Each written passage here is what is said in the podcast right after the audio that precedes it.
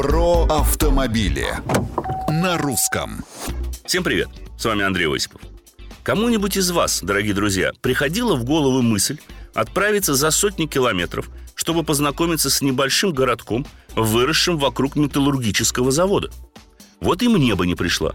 Но тут компания Renault предложила оседлать кроссовер Аркана самым мощным мотором и в лучшей комплектации и отправиться в Иксу. Да вдобавок упростила задачу, организовав проезд из Москвы в Нижний Новгород на скоростном поезде. А оттуда до Викса и рукой подать. Всего-то 190 километров в один конец. И должен вам сообщить, Викса лично для меня стало открытием. Это не ординарный город с 50-тысячным населением, а музей. Еще точнее, галерея современного искусства под открытым небом. Я увидел там ключ к счастью, гармонию и еще десятки монументальных произведений, созданных художниками и скульпторами из России и зарубежья. Всего таких работ более 80. А есть еще арт-овраг и творение Шухова, включая знаменитую башню.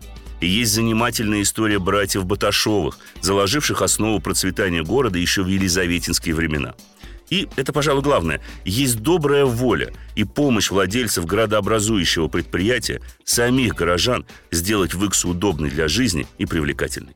Да, кстати, об Аркане. На 400 километров у меня ушло полбака бензина. Было удобно. И никаких проблем с полным приводом на зимних дорогах. С вами был Осипов. Про автомобили. На русском. Русское радио.